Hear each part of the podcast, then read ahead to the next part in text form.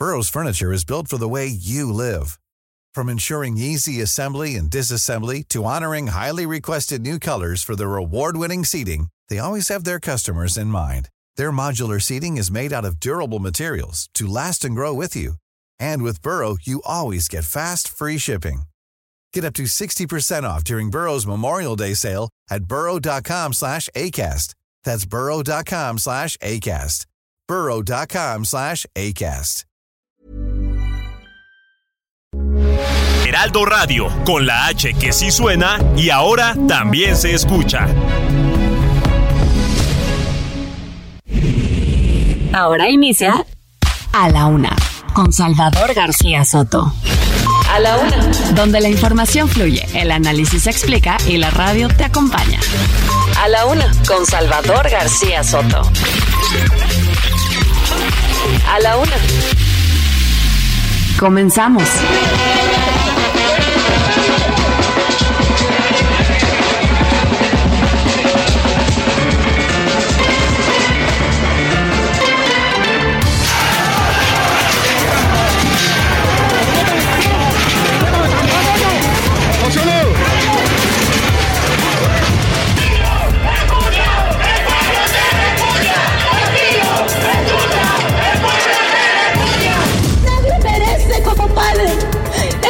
La situación en la que estoy.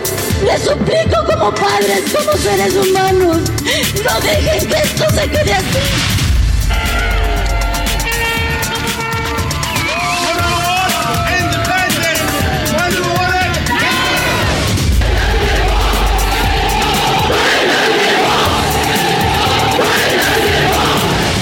Imaginemos, decías, cosas chingonas. Yo diría, hagamos cosas chingonas.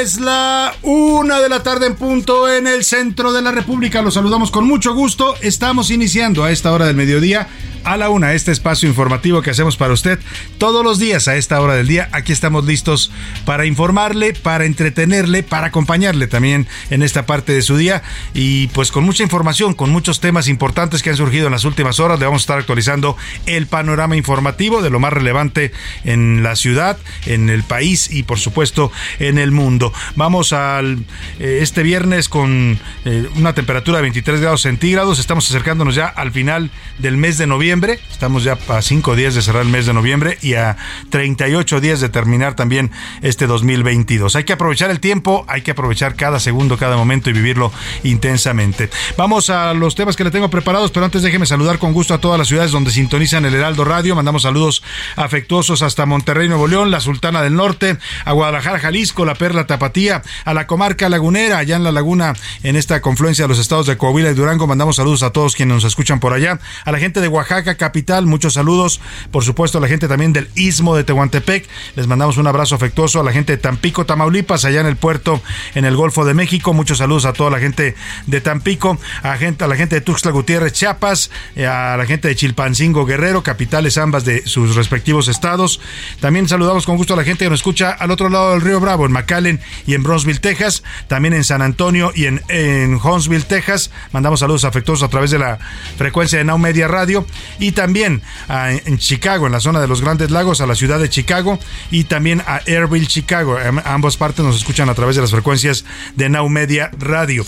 Bueno, pues le decía que tenemos muchos temas importantes, deseando que este día comience, que vaya bien para usted, porque vamos ya al mediodía, a la mitad del día, que vaya saliendo todo bien, que se vayan cumpliendo sus objetivos, sus tareas, sus pendientes, todo lo que tenga usted que resolver en este día, que se le vaya solucionando favorablemente y si hay problemas, si hay obstáculos, contratiempos, ánimo, ánimo que nos queda todavía la mitad de este viernes y lo que resta del fin de semana para resolver y enfrentar cualquier situación adversa. Vamos a los temas, ahora sí que le tengo preparados. Alzar la voz. Este viernes se conmemora el Día Internacional para erradicar la violencia contra las mujeres y las niñas.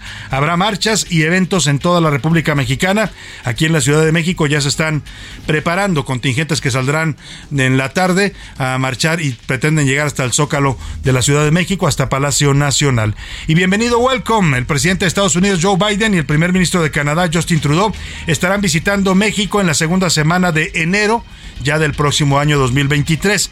Vienen a participar, junto con el presidente López Obrador, en la segunda cumbre, en la cumbre, perdóname, de líderes de América del Norte, que se va a llevar a cabo aquí en la Ciudad de México. Y lo confirmó esto el presidente López Obrador. Vamos a estar eh, pues, siguiendo los detalles de este encuentro importante que va a tener lugar aquí en la capital del país. Y todo listo. Mientras tanto, eh, López Obrador se dice ya listo para su marcha del domingo. El presidente va a salir literalmente a, a que lo aclamen como un faraón de la época egipcia. Todos sus súbditos van a llegar, ya están trasladándose desde la República, les están dando camiones, hospedaje. Me mandaron una comunicación desde Sonora allá en Ciudad Obregón y en Hermosillo, donde le dicen a la gente, vámonos para la Ciudad de México, te vamos a pagar el, por supuesto, el camión, te vamos a pagar el hospedaje por casi cinco días los van a tener por acá porque vienen para llegar, ellos tienen que salir desde, pues prácticamente hoy o mañana tienen que salir porque es un viaje largo, eh, se quedan hasta después del domingo y se van a esperar hasta el primero de diciembre porque son el aniversario del,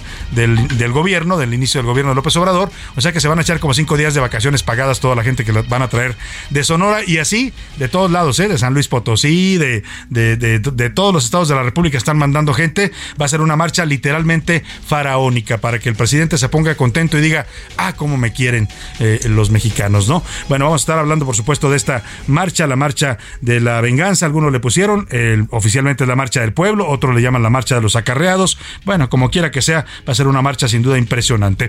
Y violencia, la violencia no para en Zacatecas. Ayer fue asesinado el general, escuche usted, un general del ejército mexicano asesinado en Zacatecas. Se llamaba José Silvestre Ursúa y era el coordinador de la Guardia Nacional a nivel estatal en Zacatecas. Murió en medio de un enfrentamiento en el municipio de Pino, en la zona serrana de Zacatecas. Hay reacción, esto caló fuerte, ¿eh? caló muy fuerte en el ejército, por supuesto en el gobierno. El presidente hoy habló de esto por la mañana, asumió la responsabilidad y la respuesta ya viene. Van a mandar 600 militares más a Zacatecas. Al parecer ahora sí se van a dejar de esta tontería de los abrazos no balazos y van a pues a ir a responder a esta violencia que ya le costó la vida a un general del ejército mexicano. En los deportes viene el fin de semana y por supuesto estamos en pleno mundial de Qatar. Hay preocupación mundialista. La figura de la selección brasileña, Neymar, se lesionó y está en duda para continuar en el torneo. Nos va a contar Oscar Mota. Además, mañana juego vital. México se juega el todo por el todo contra Argentina, que también se juega su permanencia en este mundial. Así es que va a ser un duelo a muerte entre México y Argentina. El ambiente ya está caliente. Hubo hasta ah, eh, pleitos allá en Qatar entre los mexicanos y los argentinos. Vamos a platicar en exclusiva con Fernando Quirarte, ícono de la selección mexicana de 1986. En el entretenimiento, Anaya Arriaga nos va a contar de Cher, esta cantante estadounidense que, oiga, yo creo que Cher y Chabelo son los dos seres más antiguos ya sobre la Tierra. Bueno, y se sigue viendo bien además la señora Cher, ¿eh? además de Silvia Pinal, me dicen por ahí. Bueno, el caso es que Cher, de que ya anda también por los 80 años, tiene nuevo novio. Bueno, 76 años tiene la señora Cher, pero su novio, ¿cuánto cree que tiene? 40, es decir, 36 menos que ya le voy a platicar cómo lo conoció y ya anunció también en redes sociales, nos va a contar eh, Anaí Arriaga de este nuevo noviazgo de la señora Cher. Así es que, pues muchos temas, un programa surtidito, variado, con muchos eh, con mucha información, con muchas historias para compartirle en este viernes. Quédese con nosotros aquí en A la Una, no va a encontrar mejor opción informativa en la radio y para que usted participe, llegue a este programa con nosotros, le hago como siempre las preguntas de este día. En A la Una te escuchamos. Tú haces este programa. Esta es la opinión de hoy.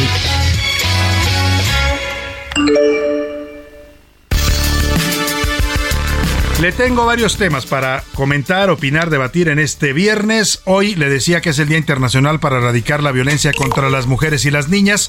En todo el mundo se conmemora esta fecha con pues con un motivo de eh, eh, crear conciencia, hacer conciencia de que mm, las mujeres están siendo violentadas en todo el planeta. Aquí en México es uno de los países más violentos contra las mujeres.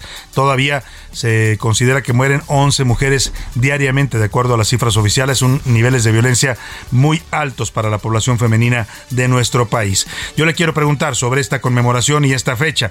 ¿Usted cree que México, en México hemos avanzado para erradicar y combatir la violencia contra las mujeres? ¿Cree que ya hay menos violencia hacia ellas y que hay justicia también cuando son víctimas de delitos. Le doy tres opciones para que me responda. Sí, hay avances, la violencia disminuye y se han mejorado las leyes. No, seguimos en lo mismo o estamos incluso peor que antes en la violencia feminicida.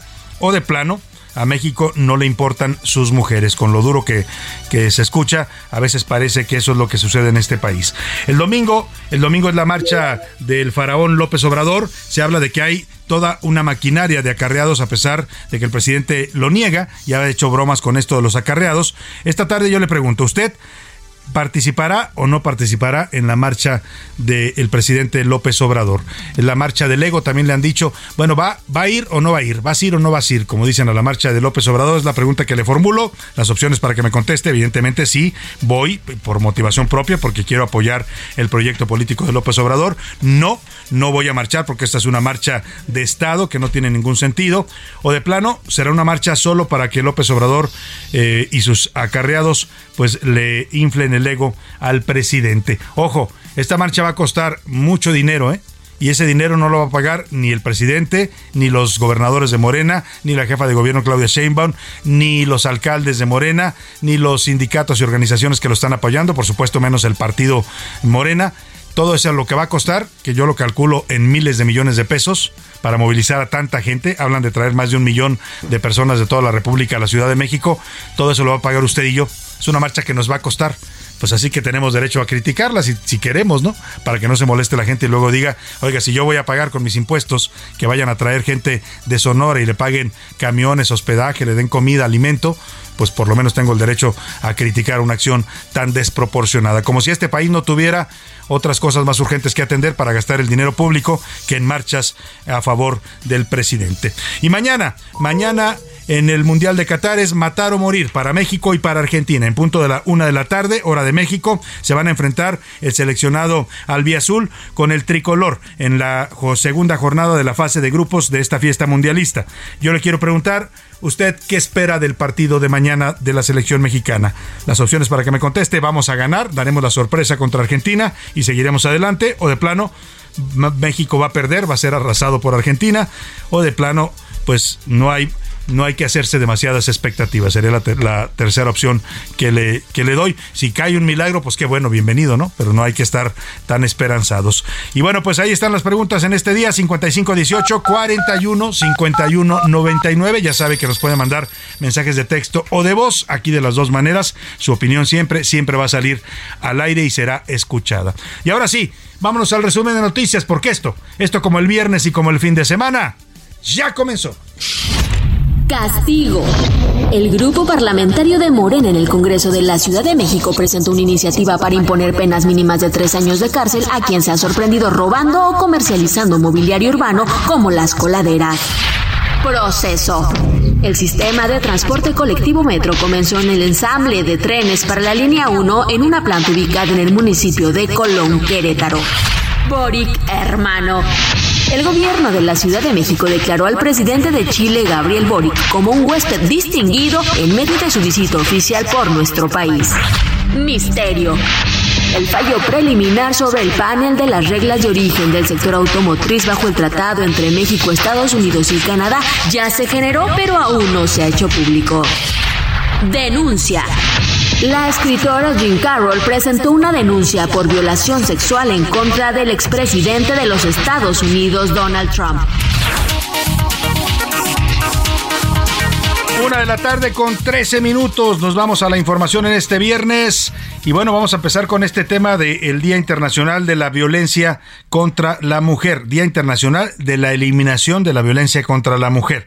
Es una fecha que se conmemora en todo el mundo. Se estableció con la finalidad de crear conciencia para erradicar esta violencia, para que los países y las sociedades de todo el planeta pues em, mejoren sus leyes, sus sistemas de justicia, sus, sus modos de convivencia social, erradicar eh, temas como la misoginia, el machismo, la disparidad de género, todo eso conlleva esta fecha. Hay que recordar que a las mujeres no solo se les violenta, lamentablemente, de manera física, no solo se les eh, golpea o se les asesina o se les viola, eh, lamentablemente también están otros tipos de violencia, la violencia psicológica, la violencia laboral, la violencia sexual, la violencia económica, todos esos tipos de violencia lamentablemente persisten en nuestro país. Con este motivo habrá hoy movilizaciones de diversos grupos, organizaciones y colectivos feministas como Amnistía Internacional México, Coordinación 8M México, Frente Nacional contra la Violencia Vicaria, esta violencia vicaria es justamente la que decía la violencia económica también, cuando a una mujer se le eh, condiciona el recurso, el, sustento o la manutención para ella o para sus hijos, es un tipo de violencia vicaria.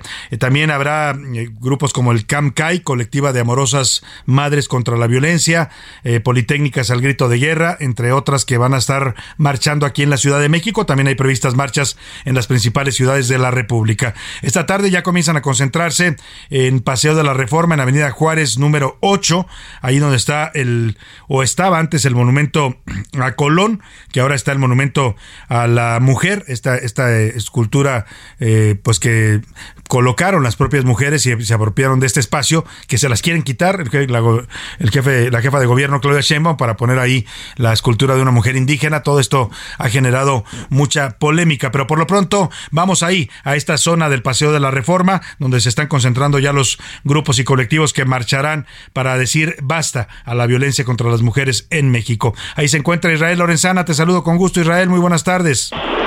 Salvador, muchísimas gracias. Un gusto saludarte también. Pues como lo señalas, ya están eh, prácticamente envalladas diferentes zonas a través del Paseo de la Reforma, Avenida Juárez, Lázaro Cárdenas y por supuesto también en el Zócalo Capitalino. Me refiero al eh, monumento a la Revolución, también por supuesto me refiero al Ángel de la Independencia, los cuales ya tienen vallas metálicas, Salvador. Será por supuesto después de las 3 de la tarde cuando comiencen a movilizarse. Se tenía previsto que fuera al mediodía, pero hasta este momento no ha salido ninguna marcha del Monumento a la Revolución con dirección hacia el Zócalo Capitalino. Tenemos un grupo de mujeres que se están manifestando en los juzgados que se ubican sobre Avenida Juárez en contra de la violencia vicaria, pero bueno, no estar afectando la circulación. Ya tenemos un operativo importante por elementos de la Secretaría de Seguridad Ciudadana apostado sobre Avenida Plaza de la República, también sobre el Paseo de la Reforma, pero bueno, te reitero, hasta este momento todavía no se registra alguna movilización que salga con dirección hacia el Zócalo. Estarán partiendo alrededor de las cuatro de la tarde de la zona del Ángel de la Independencia, también por supuesto de la Estela de Luz y del Monumento a la Revolución con dirección hacia el Zócalo, pero por supuesto de todo eso estaremos dando detalle en los próximos cortes informativos. Pues Salvador, es la información que te tengo. Muchas gracias Israel, estaremos siguiendo de cerca esta movilización de las mujeres en la Ciudad de México con tu cobertura. Te agradezco, muy buena tarde. Estamos al pendiente, buena tarde. Y oiga, ahora vamos hasta Guadalajara, porque le decía también allá en la capital de Jalisco habrá eventos, eh, manifestaciones con eh, motivo del Día Internacional de la Eliminación de la Violencia contra la Mujer. Mayeli Mariscal, te saludo con gusto allá en la Perla Tapatía. Buenas tardes. Pues en el marco de este 25 de noviembre, Día Internacional en contra de la violencia hacia las mujeres, en la zona metropolitana de Guadalajara se tienen previstos varios eventos. Hoy por la mañana ya estuvieron reunidas un grupo de mujeres en la Plaza de Armas, esto es frente al Palacio de Gobierno, a fin de exigir la atención en los casos de violencia vicaria. Llevaron a cabo una valla humana alrededor de este kiosco, en donde también le exigieron al legislativo que se tipifique ya este delito. En tanto, en Zapopan se convoca a partir de las 4 de la tarde a una manifestación de paz, esto en Los Arcos, por parte de la organización Back Home, en quienes estarán exigiendo paz y justicia ante el aumento en los índices de violencia en contra de las mujeres, tanto en el estado como en Jalisco. También en el templo expiatorio se estará realizando una concentración separatista en donde se tiene prevista la proyección de una película, un círculo de diálogo y memorias de víctimas de feminicidio. Todo esto a partir de las 4 de la tarde. Y en punto de las 5, el Comité de Latinoamérica y el Caribe para la Defensa de los Derechos de la Mujer, CLADEM, estará en la Antimonumenta en la Plaza Imelda Virgen, esto es a espaldas de la Plaza de Armas, en el centro Tapatío, en donde estarán acompañando a familias de víctimas de feminicidio. Esa es la información, Salvador. Excelente día para todos. Muchas gracias, Mayeli Mariscal. Estamos contigo pendiente de lo que suceda allá en Guadalajara en estas movilizaciones también por eh, para protestar por la violencia contra las mujeres. Mientras tanto, en Altamira, Tamaulipas, también hay actividades por esta conmemoración. Una carrera en zapatillas, así escuche usted, una carrera en zapatillas en la que participaron hombres. También se pusieron las zapatillas para correr como una forma, pues, de llamar la atención y de concientizar sobre esta fecha, el Día Internacional contra la Violencia hacia las Mujeres. Vamos contigo, Carlos Juárez, te saludo allá en Tampico. Cuéntanos, buena tarde. Hola, ¿qué tal Salvador? Muy buenas tardes, qué gusto saludarte desde Tamaulipas. Te comento que como parte de las actividades del 25 de noviembre, Día Internacional de la Eliminación de la Violencia contra las Mujeres, en la ciudad de Altamira se realizó una carrera en zapatillas donde los participantes fueron hombres y quienes exigieron poner un alto a la violencia y al acoso. El ganador del evento fue Hilario, un trabajador del Departamento de Servicios Públicos del gobierno local, quien aseguró que las zapatillas son de su hermana y solo las utiliza en las fiestas de Chantolo, aunque cabe señalar que fue el que corrió más rápido con ellas. Fue en la zona centro de la ciudad donde se realizó este evento, siendo ahí en donde la presidenta del sistema DIF, Rosy Luque de Martínez, hizo un llamado a detener la violencia contra las mujeres y las niñas. La presidenta del voluntariado pidió también sumarse a la red de apoyo para evitar casos de agresiones, así como a las mujeres les pidió alzar la voz y denunciar a quienes las están agrediendo. Hay que manifestar que hubo una fuerte convocatoria, una gran participación, así como también de asistentes. En el caso de la violencia contra las mujeres, las colectivas feministas también han colocado mantas en diferentes puntos de las ciudades como en Tampico, donde desafortunadamente denunciaron que los mismos elementos de la policía estatal quitaron estas mantas. También han reportado que hasta el corte del mes de septiembre, 190 mujeres han sido asesinadas en Tamaulipas, de las cuales solamente 15 están siendo catalogadas como feminicidios y el resto como homicidios culposos y dolosos, aunque también piden investigar suicidios. Esta es la información desde Tamaulipas, Salvador. Muchas gracias, Carlos Juárez, por tu reporte. Qué interesante esto que hicieron allá en Altamira, Tamaulipas. ¿eh? Los hombres se pusieron zapatillas como una forma, pues, de solidarizarse con esta lucha de las mujeres hacia la violencia y, y con todo y zapatillas, con todo y tacón, para que me entienda, se pusieron a correr esta carrera. en puros hombres. Eh, así es que, pues, interesante. Una propuesta que también busca, pues, eh, eh, cambiar la mentalidad de los hombres, ¿no? Cambiar el concepto de la virilidad, el concepto de el ser hombre, que ya debe de erradicar estas ideas de que son eh, pues más fuertes o más, eh, eh, no sé, que tienen más, derechos que las mujeres. Eso es algo que hay que replantear la masculinidad, una masculinidad no tóxica y que no se sienta superior o por encima de las mujeres. Es parte de lo que se intentó también con esta carrera allá en Altamira, Tamaulipas. Sobre esta fecha, sobre lo que significa y el contexto de la violencia en contra de las mujeres en México, el presidente López Obrador pues dijo hoy que su gobierno gobierno está buscando erradicar la violencia contra las mujeres y están combatiéndose los feminicidios. Según el presidente, hay un plan para frenar estos delitos. El día de hoy es eh, el Día Internacional de la Eliminación de la Violencia contra la Mujer, que hemos eh, estado combatiendo los delitos de agresión a mujeres, los feminicidios. Hay un plan con este propósito de eliminar la violencia contra las mujeres y de no permitir la impunidad. Bueno, pues ahí está lo que afirma el presidente, que hay un plan para combatir esta violencia. La realidad es que las cifras oficiales confirman que no se ha podido frenar este delito. Lo ha reconocido la propia secretaria de Seguridad Federal, Rosa Isela Rodríguez. No hay eh, mayor disminución y es un tema que todavía es un gran pendiente en esta administración. En el contexto de esta violencia contra las mujeres en México, ayer, durante su visita oficial a México, el presidente de Chile, Gabriel Boric, fue invitado al Senado de la República. Dio un discurso, ¿eh? y la verdad lo recibieron muy bien, porque además hizo declaraciones fuertes ahí en el Senado. Todo lo tranquilito, y ni tan tranquilito, ¿eh? que estuvo en Palacio Nacional, porque le dio por ahí sus llegues al presidente cuando criticó la duración de las conferencias mañaneras. Eh, ahí le voy a poner ahorita más adelante un audio de esto. Pero por, por otro tema que trató en el Senado fue el tema de la violencia contra las mujeres. Ahí en un discurso que dio ante la tribuna senatorial, el presidente chileno Boric pidió que no se normalice en México el feminicidio y calificó de brutal la cifra de muertes de mujeres que hay en nuestro país. En nuestro país hace poco también sufrimos violaciones a los derechos humanos y sabemos que acá en México también la han sufrido de manera muy fuerte. Veo en sus, en sus pupitres, me alegro que no es un tema político, sino que veo que es totalmente transversal, nos faltan ellas. Me imagino que tiene que ver con los femicidios. 11 mujeres, 11 mujeres todos los días asesinadas acá en México. Brutal. Ese tipo de... No, naturalicemos estas violencias, tenemos que combatirlas en conjunto. Pues ahí está lo que dijo el presidente chileno. Se refería a que varias senadoras de la República tenían en su mesa eh, eh, carteles donde decían ni una más, o sea, ni una mujer violentada ni muerta más en México. Eh, a esta declaración que hizo el presidente chileno condenando la violencia contra las mujeres en México se refirió también el presidente López Obrador. Dijo que es libre el presidente chileno de expresar lo que él decida. Nosotros respetamos mucho al presidente Bori, eh, como respetamos a todos los presidentes, más en su caso, que viene de un movimiento eh, de izquierda y desde luego que es completamente libre pues ahí está lo que el presidente dice que respeta lo que expresen los presidentes. Vamos a dedicar este día musical a las mujeres y arrancamos con esta canción que se ha vuelto un himno de la lucha de las mujeres en México contra la violencia. Vivir sin miedo, de Vivir Quintana, una canción del 2020. Regresamos. Tiembla el Estado, los cielos, las calles que teman los jueces y los judiciales.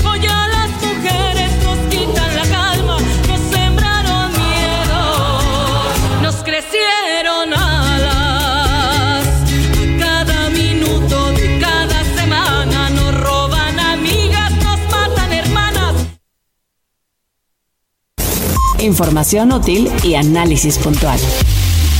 En un momento regresamos. Heraldo Radio, la H se lee, se comparte, se ve y ahora también se escucha.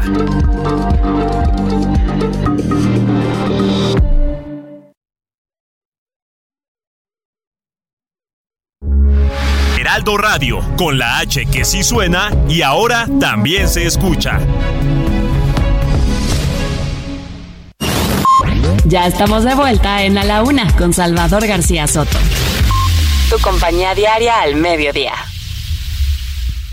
En Soriana vive tu pasión con todo. Aprovecha que la carne de res para asar está a 164.90 el kilo o pierna con muslo de pollo fresca a 29.90 el kilo y 4x3 en botanas Barcel. Sí, 4x3 en botanas Barcel. Soriana, la de todos los mexicanos. A noviembre 28, aplica restricciones. Heraldo Televisión, ahora también por Sky HD. Toda la programación de Heraldo Televisión a través del canal 161 de Sky HD. Noticias, deportes, entretenimiento, gastronomía y mucho más. Heraldo Televisión, en todo el país, ahora también por Sky HD.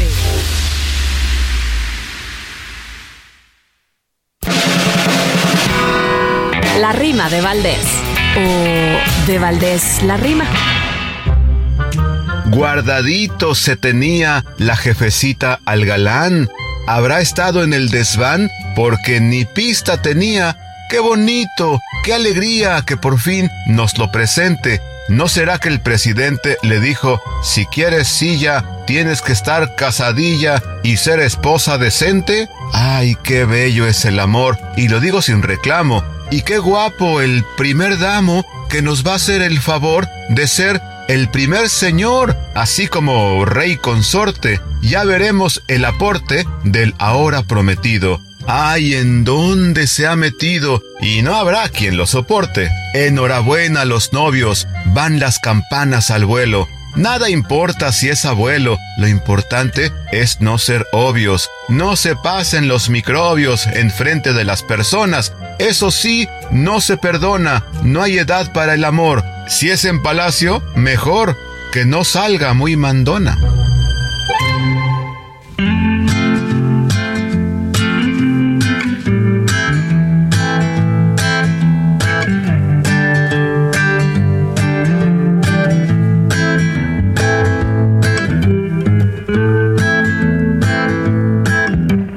Observas desde afuera no lo notas, pero una duda crece en mi cabeza. ¿Será que lo mejor es ir a prisa mientras doy vuelta en la esquina de los ojos que me acechan? ¿Será que les aguanto la mirada o será mejor andar y dar la vuelta en otra cuadra?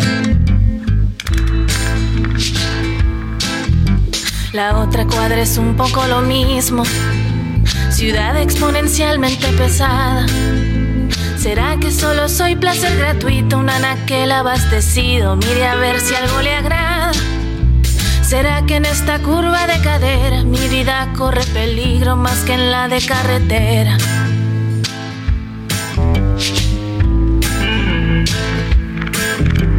Mi madre me decía, ten cuidado, mejor no andar de noche por las calles.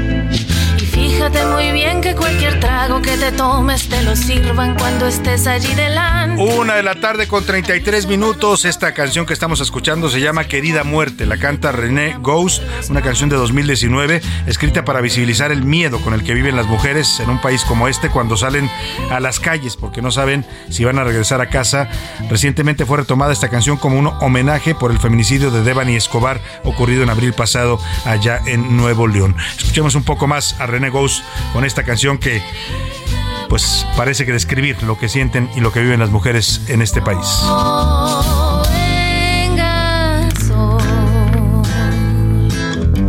No todas correremos con la suerte. Estar de suerte ahora es estar viva. Ahora estar de suerte es que tu novio no resulte violador, abusador o femicida. Ahora estar de suerte es que a la muerte no le guste tu cintura y en su troca no te siga. A la una, con Salvador García Soto. Oiga, y sobre el tema de la violencia contra las mujeres, también hoy hizo una declaración eh, la secretaria de Seguridad Federal, Rosa Isela Rodríguez, pidió que los estados de la República homologuen el tipo penal del feminicidio, es decir, que en todos los estados de la República haya el mismo criterio penal para declarar un delito o la muerte de una mujer por asesinato como feminicidio. Y es que ahora hay distintos tipos penales en cada estado y esto impide a veces pues que se castigue la violencia feminicida. El llamado lo hizo hoy durante la presentación de la campaña 16 días de activismo contra la violencia hacia las mujeres en la esplanada central de la Secretaría de Seguridad y Protección Ciudadana. Escuchemos. Hoy queremos hacer un respetuoso llamado a los congresos locales y las entidades federativas para que promuevan la homologación del tipo penal del feminicidio y homologuen los protocolos de investigación pericial y ministerial. Eso permitirá garantizar la debida diligencia y el debido proceso para que las víctimas y sus familias tengan acceso verdadero a la justicia. Bueno, pues ahí está lo que dijo la secretaria de Seguridad. Tiene mucho sentido lo que propone a los congresos locales, porque hoy, por ejemplo, un asesinato de una mujer eh, por motivos de su género no se cataloga igual en todo el país. Hay estados que todavía lo consideran un homicidio normal y le dan ese tratamiento. No, le, no, no hay una procuración de justicia con sentido de género. Eh, por eso es importante lo que dice la secretaria, que todos homologuen el mismo tipo penal y se catalogue el feminicidio cuando el crimen ocurra pues por motivos de precisamente de género, cuando a una mujer la matan pues por eso, por ser mujer, ¿no? Porque la pareja puede hacerlo, la violenta, la golpea, la asesina a golpes, eso se llama violencia feminicida. Hay muchos otros tipos, pero en esencia son crímenes cometidos en contra de las mujeres simplemente por eso, por su género y por su eh, identidad. Y vamos a... Mm, a hablar más de este tema. bueno, vamos a escuchar esta pieza que nos preparó Milka Ramírez. Eh, es una pieza que habla precisamente sobre la situación de la violencia en México. Ya el feminicidio, por ejemplo, suma tres meses al alza. No hay disminución en las cifras oficiales y otros delitos como el abuso sexual o la violación también aumentaron 13.2%. De esto nos habla Milka en esta pieza. En México, a diario, 340 mujeres son víctimas de algún delito, de acuerdo con cifras del Sistema Nacional de Seguridad Pública. En 2022 ha habido un incremento del 13.2% en el número de mujeres víctimas del delito y creció en 9.9% las denuncias presentadas ante el Ministerio Público. Los delitos que más se cometen contra las mujeres son homicidio doloso y culposo, lesiones dolosas y culposas y extorsiones mientras que el alza de las denuncias interpuestas es principalmente por incesto, acoso sexual, hostigamiento sexual, violencia de género, violación equiparada, abuso sexual, aborto, violencia familiar y violación simple. Los feminicidios también van a la alza y es que este ilícito ha incrementado desde agosto cuando se reportaron 71 casos. En septiembre fueron 79 y en octubre 80. Según cifras oficiales de enero a octubre, hay un registro de 792 feminicidios en el país. Se trata de mujeres con nombre y apellido como Devani Escobar de 18 años, encontrada sin vida el 22 de abril. Ariadna Fernanda López, cuyo cuerpo fue encontrado el 31 de octubre. Irma Lidia, asesinada por su pareja la noche del 23 de junio en un restaurante de la Ciudad de México. Lidia Gabriela, quien se habría aventado de un taxi que no quiso bajarla el 1 de noviembre. Y la profesora de inglés, Mónica Citlali, encontrada sin vida el 9 de noviembre. Para A la Una con Salvador García Soto, Milka Ramírez.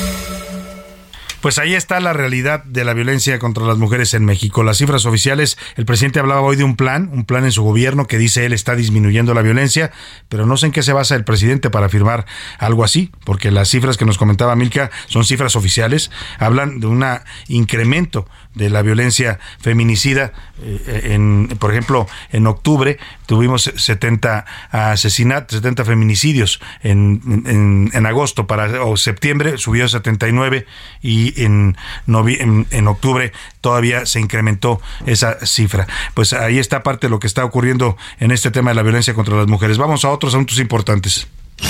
A la una, con Salvador García Soto.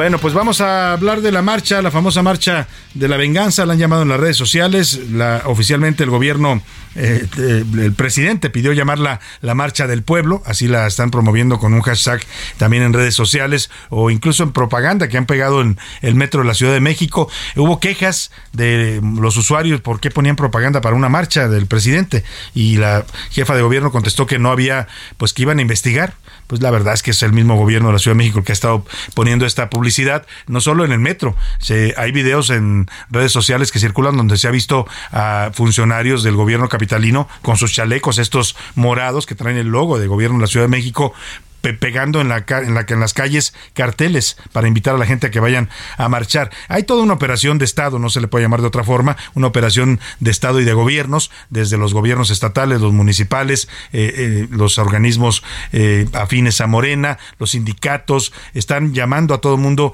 no solo llamándolos. Mire, si los llamaran, qué bueno, y es, yo decía, es totalmente válida la manifestación, aunque no tenga un sentido, pues que el presidente haga una marcha para que lo aclamen la verdad es que no lo necesita, aquí nos lo decía hace unos días Ricardo Monreal, él mismo dice que la gente lo apoya, que lo quiere mucho, las encuestas dicen que tiene todavía un nivel de aprobación importante, entonces ¿cuál es el sentido de marchar por las calles? Pues nada más nada más este pues responder a la marcha ciudadana, ¿no? Tratar de llevar la contraria y decir nosotros podemos más. Y claro que van a poder más, oiga, pues ellos tienen recursos públicos para movilizar gente. Ya le decía, están todo tipo de estrategias funcionando, eh, el acarreo en pleno, eh, están invitando a la gente a que venga con los gastos pagados a la Ciudad de México, hospedaje, alimentación, eh, aparte les ofrecen dinero, en promedio 600 pesos, por ahí en un chat, en un chat de WhatsApp vi que aquí en la ciudad a los que fueran le están ofreciendo 200 pesos, en fin, mire, yo respeto mucho a la gente que decide marchar y respeto la idea de, de que se manifiesten en apoyo al presidente López Obrador, lo que no se va es que con recursos públicos estén movilizando gente para complacer al presidente. Eso sí es un exceso y un despropósito en un país donde los recursos públicos no nos sobran, ¿no? Donde hay tantas necesidades mucho más importantes y apremiantes que inflarle el ego al señor presidente. Eh, Hoy habló de cómo van a organizarse los contingentes que van a salir del Ángel de la Independencia. La cita los están convocando a las 8 de la mañana al frente.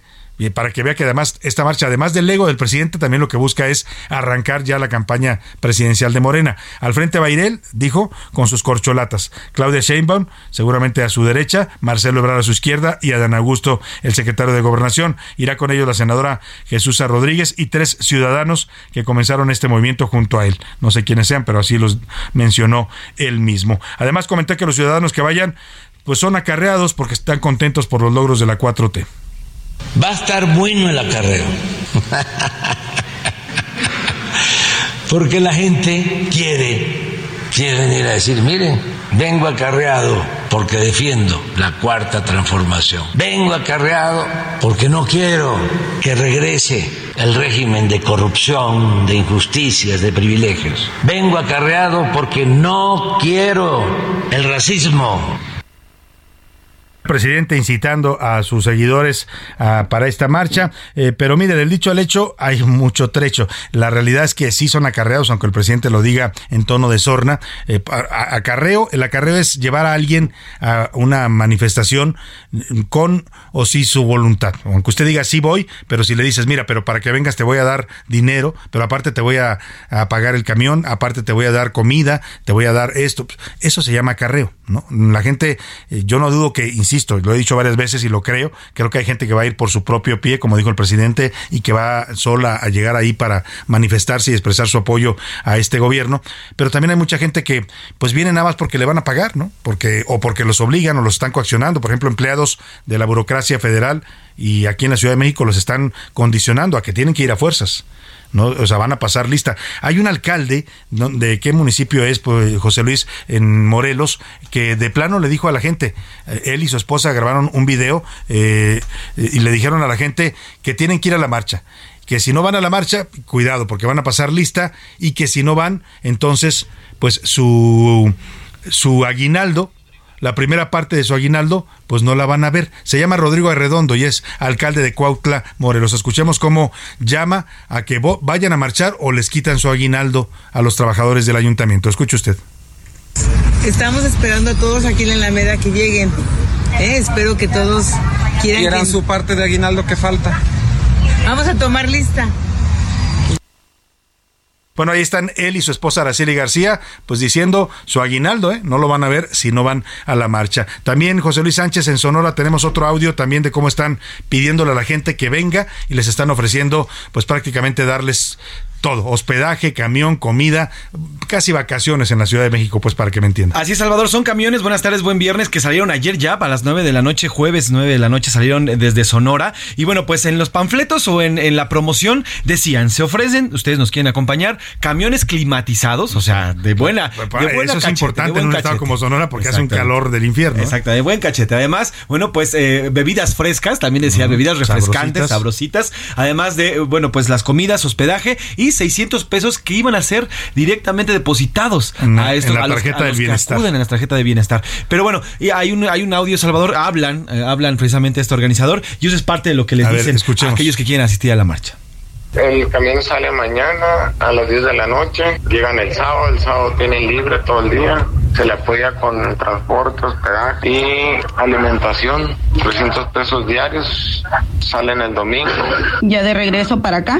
¿En la noche Sí. o algo así? ¿Y en qué parte nos quedamos? ¿En algún hotel o, o cómo? Sí, en hotel. Entonces usted me llamaría si acaso hay espacio.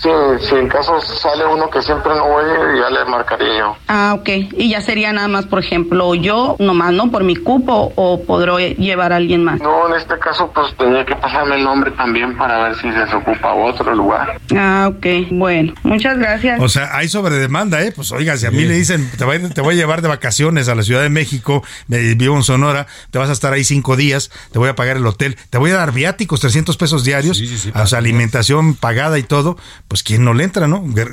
En este país eh, la filosofía es dadas, aunque sean puñaladas. Así que la gente va a venir, pre- prepárese usted el domingo, ni se acerque si no tiene nada que hacer el paseo de la reforma, porque va a ser un auténtico caos. Se estima que pueden ser más de un millón de personas. Así es que, pues ni hablar, es la marcha del acarreo, le guste o no le guste al presidente. Y eso desacredita su marcha, en parte sí, ¿no? Y sobre todo va a causar molestia porque es una marcha que estamos pagando con nuestros impuestos. ¿Usted cree que todo eso que le van a pagar a la gente de Sonora o a la gente de San Luis o a la gente de, de Quintana Roo o de Tabasco que los van a traer también, cree que va a salir de la bolsa de algún funcionario? Pues no, va a salir de sus impuestos y de los míos. Laura Mendiola nos preparó esto. Estamos a tres días de la marcha organizada por y para el presidente López Obrador que se llevará a cabo el próximo domingo 27 de noviembre del Ángel al Zócalo Capitalino. Y a pesar de lo que diga el mandatario federal sobre los acarreados, La gente viene por su propio por su propia voluntad, porque son millones de mujeres, de hombres libres, conscientes, que respaldan este movimiento.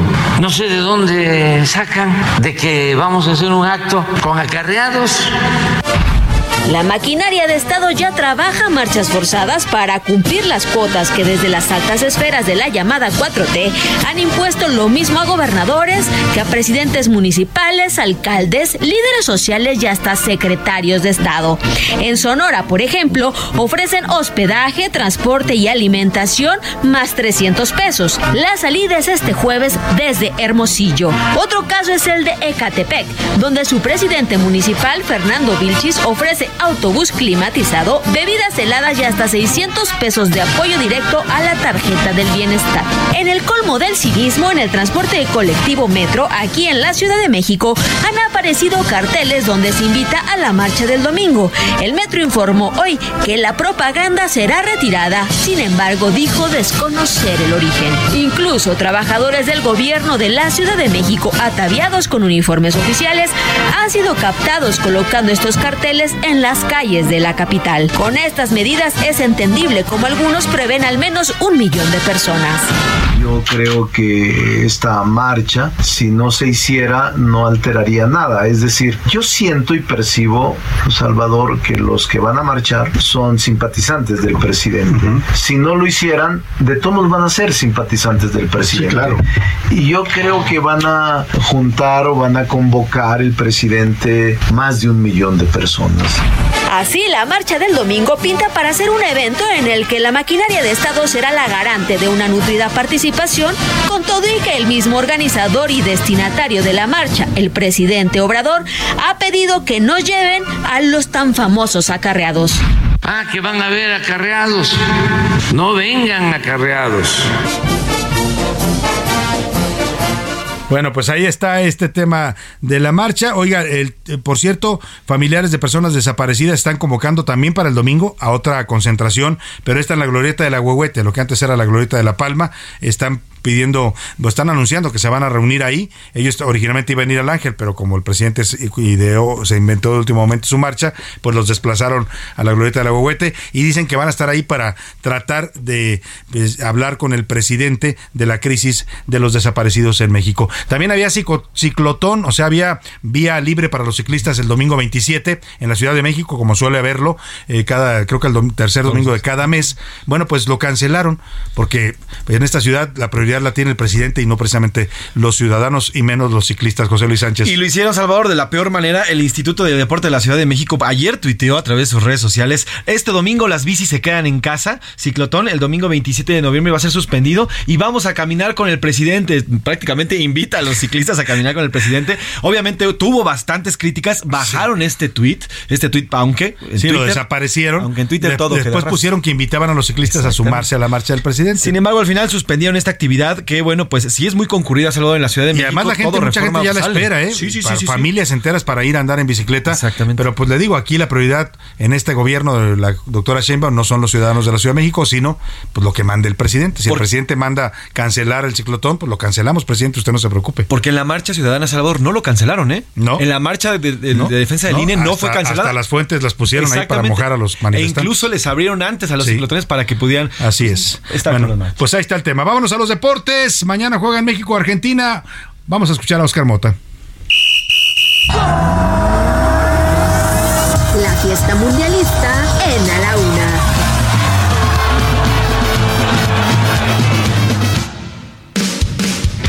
Oscar Mota, ¿cómo estás? Buena tarde.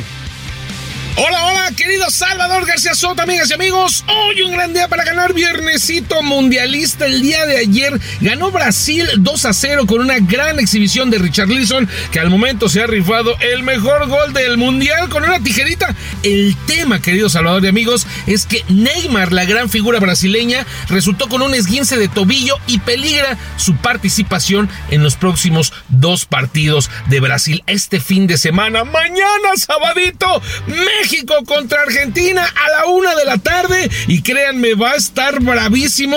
Un partido donde los argentinos se juegan la vida en el Mundial y México podría cobrarse deportivamente esas afrentas que ha tenido en el Mundial de 2006 y luego en el Mundial del 2010 y eliminar a la selección albiceleste. Paso a un tema importante. Queremos y quiero presentarte una plática que tuve con el sheriff Fernando Quirarte, ícono de aquella selección mexicana de 1986, que me platicó cómo, cómo vivía obviamente esa selección y me cuenta sus memorias mundialistas. Escuchemos. No, lo primero que recuerdo es una gente, un público emocionado, un público eh, entregado con la selección, un público con una gran empatía con, con, con- esta selección del 86, quizá por todo lo que había pasado, ¿no? Del, del terremoto del 85 y todo ese tipo de situaciones, que en México la verdad ocupaba una alegría y creo que en ese momento México se unió primero para, para recuperar ese México tan lindo que tenemos. Este, mucha gente perdió la vida, algunos familiares de, de al menos míos también perdieron la vida, un primo mío. Y en fin, así como mucha gente también allá en México perdió a sus seres queridos. Entonces yo recuerdo a un México muy unido en ese tiempo. Definitivamente que yo tenía, a lo mejor tú no te acuerdas, pero yo tenía este, cinco meses antes, mi padre había fallecido. Entonces yo tenía una motivación extra, independientemente de, de- de- de vestir la casaca nacional, ¿no? Pues sí, por supuesto que, que eso te motivó también. El, el- el himno, el himno que, que se cantó en el, en el, en el estadio Azteca, donde todos los, eh, eh, pues los eh, aficionados se fue el sonido local y en ese momento toda la gente empezó a cantar en una forma unida, al igual que nosotros desde la cancha. Tremendo, Salvador. No sé qué opinas tú, pero ese amor a la camiseta, ese, esa conexión, ese vínculo que tenían los aficionados con la selección mexicana, parece que ya no existe. Sin embargo, insisto, mañana con el México-Argentina podría regresar nuevamente ese amorío. Nosotros continuamos revisando todo lo del Mundial y el lunes platicaremos de todos, absolutamente todos los resultados. Regreso contigo. Muchas gracias, muchas gracias, Oscar Mota. Pues ah, vamos a estar muy pendientes mañana. Seguramente, pues muchos mexicanos verán el partido. Eh, Lo bueno es que sábado no se va a paralizar el país como ocurrió esta semana cuando jugaron contra Polonia, que las escuelas suspendieron clases, en los centros laborales también dejando, la burocracia dejó de trabajar. Bueno, pues ah, eh, este va a ser en sábado, así es que organícese usted si quiere verlo y vamos a echarle todas las porras a la selección. Me voy a la pausa y regreso con más para usted a la segunda hora de a la una. No le cambies. Estás en A la Una con Salvador García Soto. Información útil y análisis puntual. En un momento regresamos. Heraldo Radio, la H se lee, se comparte, se ve y ahora también se escucha.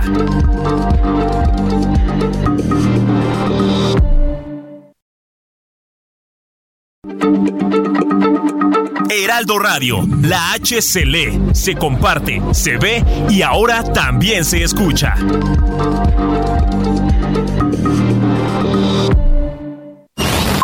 Ya estamos de vuelta en A la Una con Salvador García Soto. Tu compañía diaria al mediodía. En Soriana, esta Navidad lo damos todo. Compra uno y lleve el segundo al 50% de descuento en toda la marca Elite, Tena, pañales Huggies All Around, Kiddies y alimento seco para perro marca ganador. Sí, compra uno y el segundo al 50% de descuento. Soriana, la de todos los mexicanos. A noviembre 28, aplican restricciones.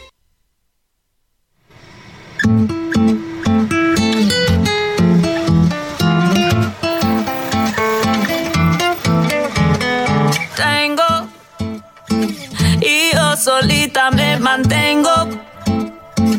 Pa' donde quiera voy y vengo. Hago templar el piso y no pido permiso. Cuando llego no aviso. Una mujer tan dura como yo fue la que me enseñó todo este flow. Esta guaracha, cha, cha, pa' mis muchachas que se sueltan el pelo, que le meten sin miedo, que esta canción le cae como anillo al dedo. Pa' mi muchacha, pa' mi muchacha. Oh, oh, oh. Soy solo una cara bonita. Tengo fuerza, fuego y dinamita. Si estoy flaca o con curva, como sea, a ti te gusta.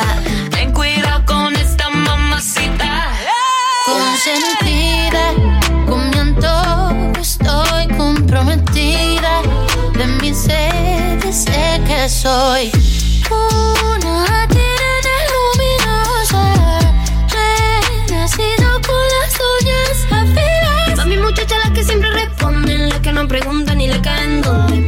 Que saben cómo son y no le cabe que les den indicaciones. Ey, tú no nos conoces así que no hables de nosotras. No eres más que uno que ha vivido en nuestra sombra. Lo que te falta a ti, pues papi a mí me sobra. No vas a ponernos a todas en contra. Una mujer. Ya son las 2 de la tarde en punto en el centro de la República y es un gusto saludarlo. A esta hora estamos iniciando la segunda hora de A la Una y también la tarde de este viernes 25 de noviembre. Y lo estamos haciendo con un ritmazo, una gran canción, una gran letra y también gran música de este grupo de mujeres que cantan Pa' mis muchachas. Se llama la canción. Está Cristina Aguilera, está Becky G, Nicky Nicole y Nati Peluso. Es una canción de este año 2022 que habla del empoderamiento de las mujeres, de mujeres que ya no se definen solamente como eh, pues algo que los hombres deban de apreciar, sino como seres plenos y poderosos. Así habla esta letra y rompe con los estereotipos que definen a las mujeres solo por su físico y por los roles de género. Escuchemos un poco más de este gran ritmo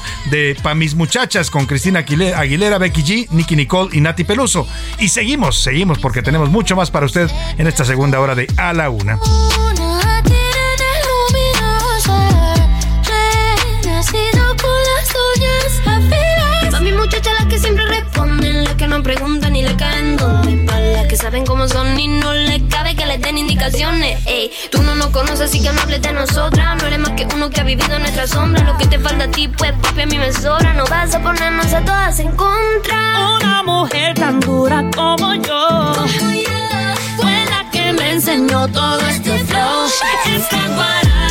Bueno, sin duda buen ritmo esta guaracha que cantan estas eh, cuatro mujeres, tres jóvenes, muy jóvenes, Becky G, Nicky Nicole y Nati Peluso. Usted las conoce bien porque son ya de esta onda media hip hopera, reggaetonera, donde hay muchas mujeres que están triunfando urbana y por supuesto una consagrada como es Cristina Aguilera, una estadounidense de ascendencia también latina. Bueno, vamos a los temas que tenemos en esta segunda hora. Nos queda mucho todavía para platicar, conversar, informarle en esta tarde de viernes. Siguen las rencillas entre el gobernador de Jalisco, Enrique Alfaro, y la Universidad de Guadalajara. Después de la marcha multitudinaria que tuvo lugar esta semana, pues ahora viene la Feria Internacional del Libro, que es un evento que organiza la Universidad de Guadalajara y el, rector Enrique Alfaro, pues dice que no va a asistir a la FIL.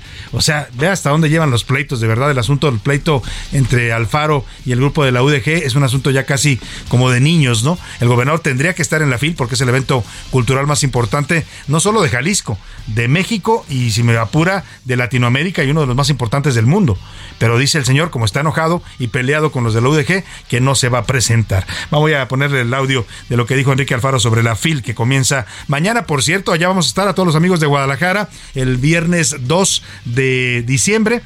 A la una va a transmitir en vivo y en directo desde la Feria Internacional del Libro, ahí en la Expo Guadalajara. Todo este equipo estaremos allá pues para comunicarnos con usted y para atestiguar y participar de este gran evento extraordinario que es la Feria Internacional del Libro de la Guadalajara, la famosa FIL, que comienza ya mañana y concluye hasta el próximo fin de semana. Le voy a contar también en esta segunda hora qué está ocurriendo en China. Oiga, se están moviendo las cosas en China, ¿eh? Hay que estar muy atentos en- al gigante asiático porque en la provincia de Shen- Shenzhou, donde se ubica la mayor fábrica del iPhone en el mundo, hubo protestas violentas. Los trabajadores de esta fábrica se quejaron de las condiciones laborales, de los bajos salarios. Oigan, un país como China, que es una dictadura eh, muy abierta de economía y con, con mucha inversión, pero finalmente una dictadura, pues esto es todo un dato. Hay también otras protestas en otras ciudades con motivo de los confinamientos sanitarios. China practica una política de cero COVID y eso significa que cuando hay un brote, aíslan a todo mundo, los confinan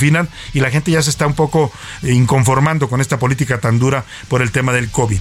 Y sobre el juego entre México y Argentina vamos a conversar sobre los protocolos eh, que se están tomando por parte de la Cancillería mexicana, la Secretaría de Relaciones Exteriores, pues para evitar que haya violencia entre los mexicanos y los argentinos. Vamos a hablar con la directora de Protección Consular de la Cancillería, que están tomando algunas medidas para evitar una situación violenta luego de que se registrara ya, le decía, eh, el día de antier se registró esta pelea entre argentinos y mexicanos. Ayer, ayer allá en las calles de Doha hubo un enfrentamiento a golpes, no pasó mayores, algunos heridos nada más, pero bueno, pues eh, habla de lo caliente que se puede poner este asunto de eh, la pasión mundialista. Y bueno, como siempre, a esta hora del día vamos a tener también, por supuesto, la rola de la semana de los curuleros, el cotorreo informativo, mucho todavía para compartir con usted, pero a esta hora lo más importante es escuchar su voz, escuchar su opinión, la parte que usted hace de este programa, que son las preguntas que le formulamos, y para eso ya están conmigo aquí en cabina, y les doy la bienvenida a Laura Mendiola. ¿Cómo estás, Laura?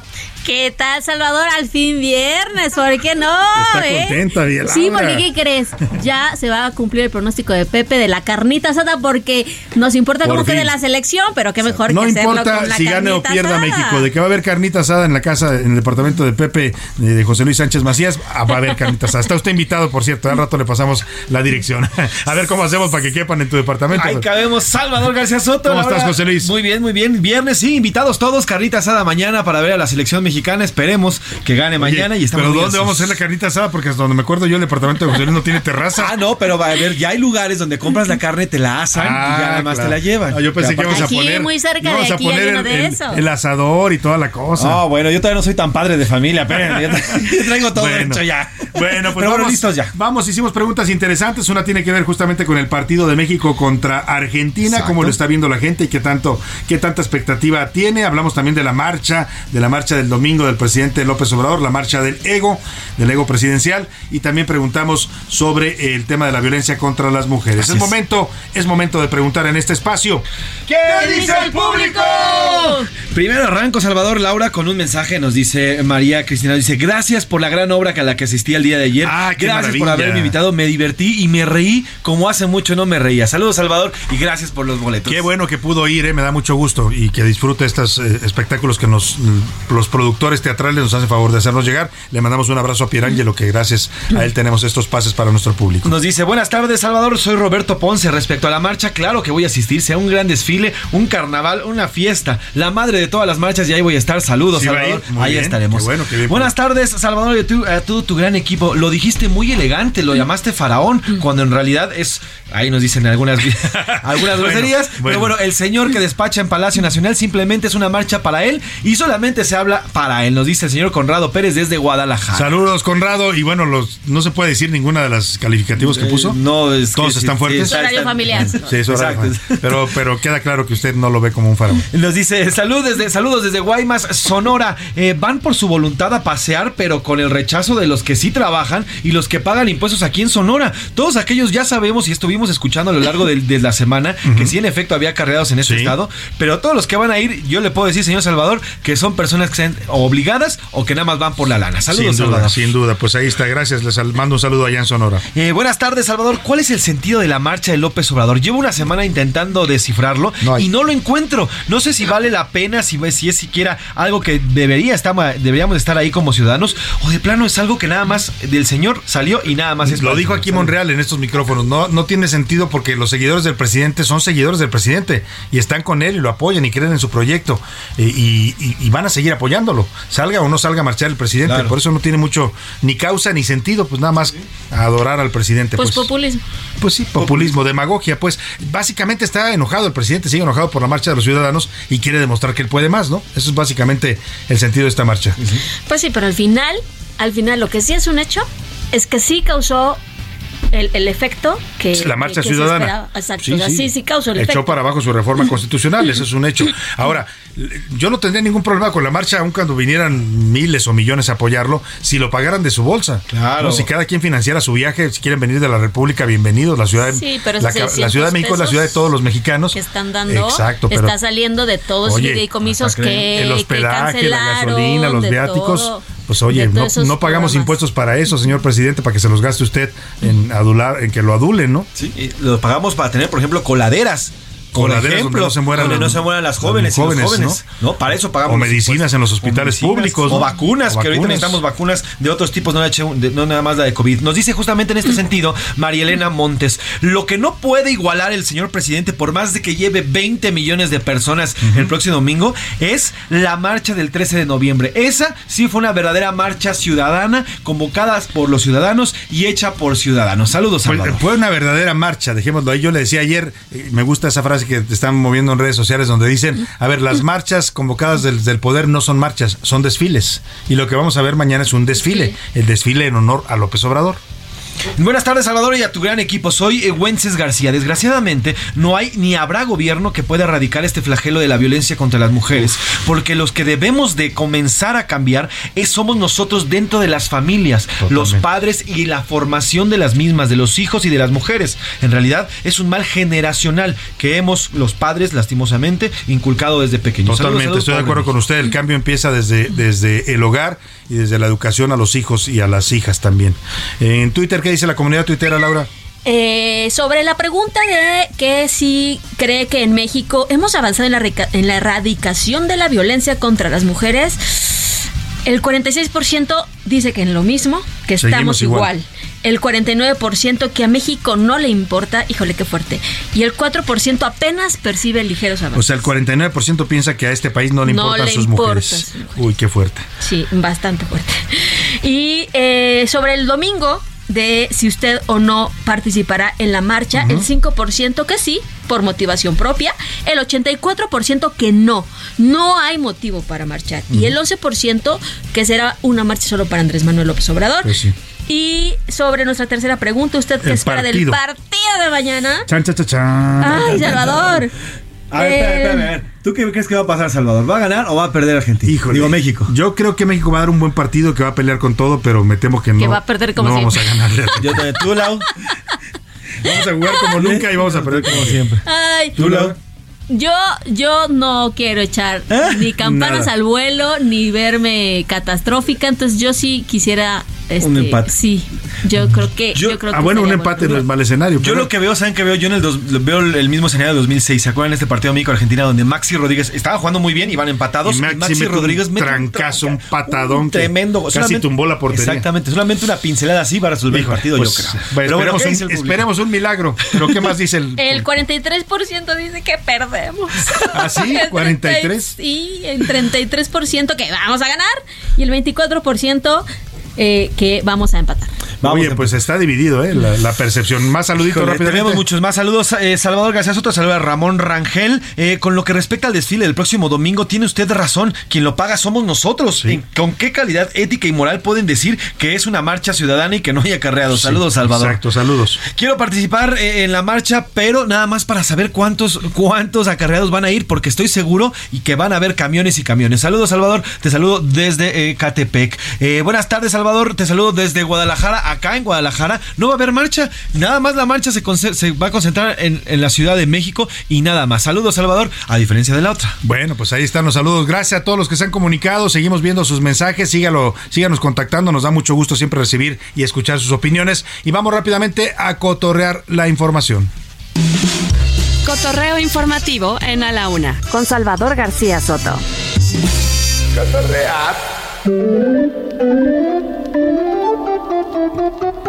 Thank you.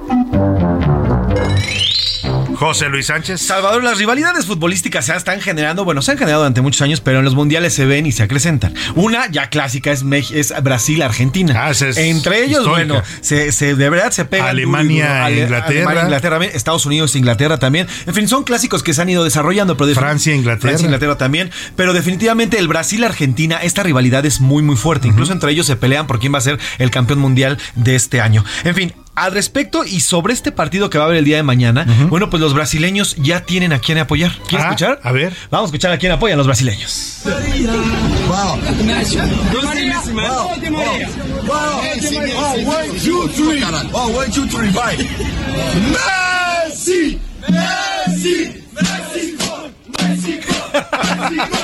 Así los brasileños. México. Oye, yo dije, ¿van a apoyar a Messi? No, no, empieza con Messi, Messi, México, México. Así que, México. así que ya tenemos porra también Ya carioca tenemos- que nos Oye, apoya para cuenta, este ¿eh? sábado. Porque Sí, son bastante claro. escandalosos también los brasileños a la Es, hora de fíjate, apoyar. es la décima afición que está ahorita. Nosotros somos la segunda con ya casi 80 mil. Y los brasileños es la décima afición con 20 mil cariocas, 20 mil seguidores Ajá. que están siguiendo la selección.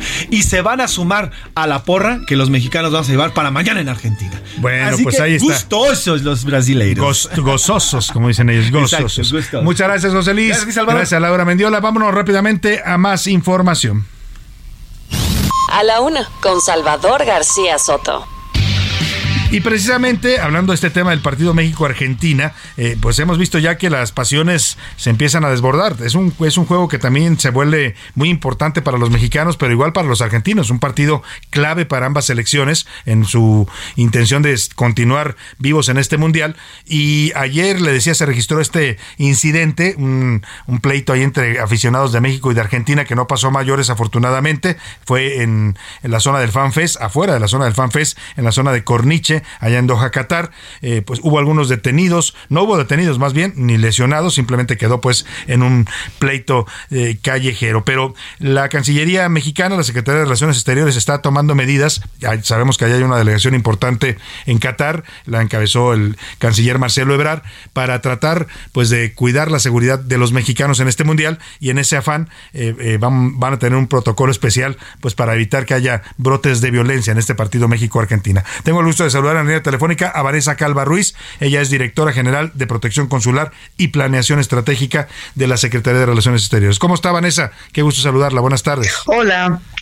Muy bien, también eh, gusto saludarte y tener oportunidad de conversar contigo. Muchas gracias, Vanessa. ¿Qué, ¿Qué medidas va a tomar la Cancillería para tratar pues de que la fiesta vaya en paz, esta fiesta del fútbol y este partido entre México y Argentina?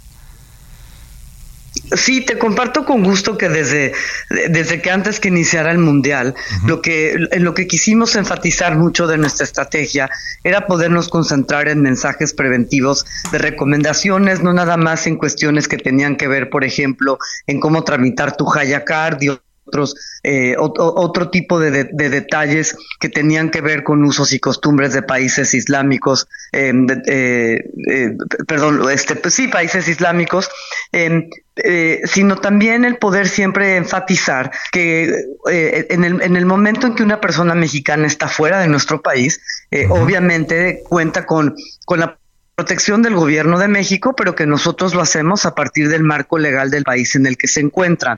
Y Qatar eh, también desde un inicio pues mencionó eh, y, ya, ya, ya, ya, ha tratado de compartir pues, que en casos como las riñas, el, el, el beber en lugares, eh, en tomar bebidas alcohólicas en lugares no permitidos o en faltas, por ejemplo, al Islam, pues hay penalidades. Entonces, en estos casos, este, es en el tipo de mensajes que nosotros habíamos estado compartiendo a través de diferentes plataformas. Sí. A partir de que ya estamos nosotros aquí, es que sí se ha buscado que en cada juego en particular enfaticemos mucho ya estas recomendaciones de manera más puntual especialmente lo que tiene que ver en que la afición pues obviamente atienda mucho justo este, este, estas cuestiones de comportamiento dentro y fuera del estadio, porque de otra manera tienen pueden, pueden detonar el que, el que se tenga una interacción con una autoridad que pueda derivar en una detención y bueno, eso ya como te imaginarás pues involucra toda una serie de procesos en este caso, y, y, de, y, a, y, de, acorde al marco legal de Qatar, puede conllevar prisión, eh, multas administrativas y en algunos casos, si las, si, si las lesiones que se, se eh, o la gravedad de la situación eh, así lo amerita, si es una persona extranjera la que fue la, la involucrada, inclusive pudiera conllevar a una deportación. Entonces, estas son cosas que como parte de nuestra labor consular quisimos compartir desde un inicio. Es decir, esto no es, esto no es sorpresa. Eh, sí, sí se sí se enmarca pues un poco de cara a un, a un a un partido que sabemos que, eh, que, que, que, desata Pasión, muchas, eh, muchas emociones, ¿sí? Y que, y que lo que siempre busca hacer, eh, en, en este caso nosotros a través de la red consular y las embajadas, es más, es más bien siempre tomar un enfoque de prevención, Preventivo. un, un enfoque de difundir y de informar y de poder actuar de manera oportuna. Claro. Em, y te comparto rápidamente que precisamente es por eso que a través de, de la estrategia aquí del Centro México Qatar, esto lo hemos estado compartiendo a través de los grupos de aficionados, que hemos estado presentes en los estadios para poder transmitir no nada más estos rápidos mensajes, pero también eh, el poderle recordar, reiterar a las personas que en caso de alguna situación, porque no toda ahora sí que la protección se da nada más en caso de que una persona se meta en algún problema, ¿no? Claro, claro. Em, también pueden ser personas que pueden ser víctimas de robo, em, de algún abuso, de alguna violación de sus, sus derechos documentos, humanos. ¿no? Que algunos ya perdieron, creo que el pasaporte, Exacto. ¿no? Sí, han sido para, el- para la cantidad de mexicanos y mexicanas que hay acá, el número realmente pues, se ha mantenido muy bajo. Em, eh, hemos, hemos, hemos emitido ocho pasaportes por situaciones, por este tipo de situaciones. Em, entonces, eh, lo que buscamos, como te decía, es simplemente de manera proactiva, Claro. tratar de utilizar las herramientas que tenemos eh, a la mano y de ahí que agradecemos poder conversar con ustedes que ayuden igual a seguir difundiendo eso, ¿no? Claro. Que, que más allá del comportamiento de algunas personas, que sigamos enfatizando pues la parte de que más allá de que es una conducta que en todo momento me parece que debemos Claro. de seguir y que nunca debemos de detonarla, Sin pero pues duda. que sí de una manera puntual tiene una consecuencia. Eh, Vanessa, le quiero preguntar eh, cómo se han comportado el balance que tiene, digamos, la Cancillería. No, por supuesto, no son ustedes, no son autoridad para cuidar a nadie, pero están haciendo estas acciones proactivas y esta prevención para que la gente se, se comporte de manera adecuada y respete las leyes del país visitante. Eh, eh, ¿cómo, hasta ahora, ¿cuál sería el balance? ¿Es una primera semana? Diría usted, ¿hay incidentes graves? ¿Hay incidentes menores? ¿Cómo va el desempeño de la afición mexicana allá? No, ha sido uno muy bueno. Es decir, las situaciones que hemos tenido que, que hemos tenido que atender están completamente dentro de, de- de- de- de las cosas que habíamos previsto. Están, son partes normales de la actividad consular. eh, y nos ha dado mucho gusto que a partir de las vinculaciones que ya se habían establecido anteriormente con autoridades, tenemos canales de comunicación muy fluidos y muy permanentes que nos ayudan para eso. La afición aquí es, es, es muy querida, eh, eh, no nada más por Qatar, sino por el resto de las, de las aficiones que están coincidiendo. La ven muy alegre, muy colorida, siempre llena de mucha alegría, de música, este, eh, y, y eso es, eso es, eso realmente es lo que ha permeado aquí. Claro. Eh, eso, es, eso, es, eso, es, eso es lo que nosotros vemos cuando salimos a las calles y, y también tenemos esas conversaciones. Eh, entonces, nosotros vemos que, que estas semanas han sido muy positivas en ese sentido. Eh, eh, nosotros seguimos siempre actualizando el, el manual operativo de, de, de acciones consulares a Claro. partir de pues cada experiencia que seguimos teniendo y, mm, y, pues estamos listas para las Muy bien. actividades de mañana que, que, que bueno, espe- es- esperemos que se, tengan sea- buenos resultados en ambos Esperemos sentidos. que sí, que México gane y que todo sea tranquilo y, y normal. Pues le agradezco mucho, Vanessa, eh, Sí. Vanessa Calva Ruiz, directora general de Protección Consular y Planeación Estratégica de la Cancillería Mexicana. Gracias por esta entrevista. Gracias a ti, muchas Muy gracias. buenas tardes, un saludo allá en Doha. Ella se encuentra en Doha, Qatar, como parte de la delegación mexicana que maneja el Centro México. Vámonos a la pausa con música. Me estás matando, se llama la canción Nati Natasha y habla de la violencia psicológica contra las mujeres. contra la pared, pero salen de tus labios palabras hirientes y tu infidelidad. Me estás matando sin ponerme. En un momento regresamos. Heraldo Radio, la H se lee, se comparte, se ve y ahora también se escucha.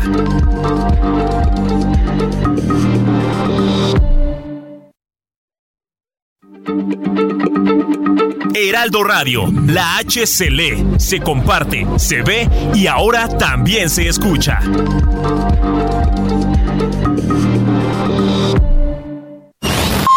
Ya estamos de vuelta en A la Una con Salvador García Soto. Tu compañía diaria al mediodía. No te pierdas lo que Total Play tiene para ti este buen fin. Contrata ahora y llévate 150 canales, 100 en HD para que veas tus programas favoritos, 50 megas extra para navegar a toda velocidad, un servicio de TV adicional por 4 meses y por tiempo limitado recibe un Wi-Fi Pro sin costo. ¿Ves? Esta es una promo que sí es promo. Cámbiate ya y vive la experiencia Total Play. En Soriana vive tu pasión con todo. Compra uno y lleve el segundo al 50% de descuento en marca Capullo. Salchichas para asar Chimex y. Hamburguesas Golden Bull. Margarinas Siberia y Lala. Quesos en paquete Oaxaca y Manchego Food y La Villita. Y galletas Emperador. Soriana, la de todos los mexicanos. A noviembre 28. Aplica restricciones. Va buscando una tirita que cura bien todo lo que debilita. Pa' callar lo que me. Pa' no sentirme tan solita. Esta no la Vita, pero juntas la hacemos más bonita. Te escucho si lo necesitas. Tú me das lo que la vida me quita. Ven solo por las noches, cúrame con cada botón que desabroche. Y si la carretera tiene bache, no pasa nada, yo me voy del coche. Y me voy solita. Mejor no vengas a la cita. Si vas a darme una charlita, igual no soy yo quien la necesita. Me voy solita. Mejor no vengas a la cita. Si vas a darme una charlita, igual no soy yo quien la necesita. Y me voy solita. Me voy solita. Enfriado, deja que se congele. Tengo cicatriz, eso ya no me duele. Pon la mano aquí, ya no late por ti, ya no puedes entrar, no. Echo el candado y tiro la llave.